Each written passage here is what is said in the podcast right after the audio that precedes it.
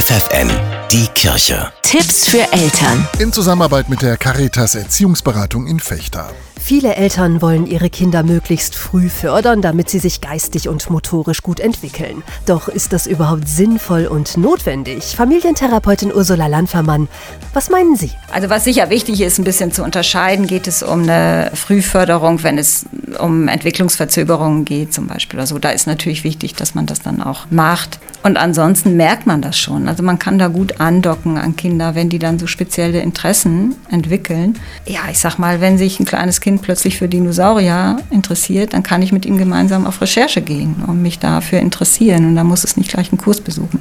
Also eine spezielle Förderung ist dann nicht erforderlich. Warum denn? Weil Förderung passiert ja jeden Tag, in jeder Minute, passiert ja die ganze Zeit. Es ist immer noch so, dass das freie Spiel eine besonders tolle Frühförderung ist, sozusagen, weil in dem Spiel Kinder alles Mögliche entwickeln an Erkundung der Welt, an Konzentrationsfähigkeit, an ganz vielen Dingen, die sie später brauchen. Also wenn Kinder gerne und viel frei spielen, ist das eine ganz wunderbare Förderung. Ja, das heißt, beim Spielen passiert schon was mit den Kindern.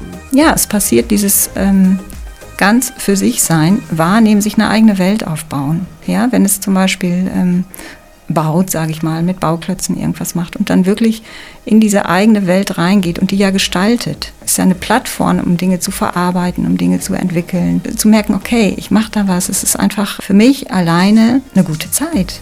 Was ist das für eine tolle Erfahrung? Ist also eine spezielle Förderung generell nicht notwendig? Es kommt aber auch ein bisschen darauf an, was es für eine Situation ist. Ne? Wenn ich eher etwas isoliert lebe, vielleicht mit einem Kind, dann kann es total wichtig sein, dass man vielleicht zweimal in der Woche was macht. Ich sag mal Eltern-Kind-Touren oder noch was Musikalisches. Und dann geht es gar nicht so sehr darum, da irgendwie ein bestimmtes Ziel zu erreichen, sondern einfach diese Freude daran, mit den Kindern zu leben und zu gucken, macht das einfach Spaß. Das sagt Ursula Landfermann von der Caritas Erziehungsberatung in Fechter. FFN, die Kirche. Tipps für Eltern.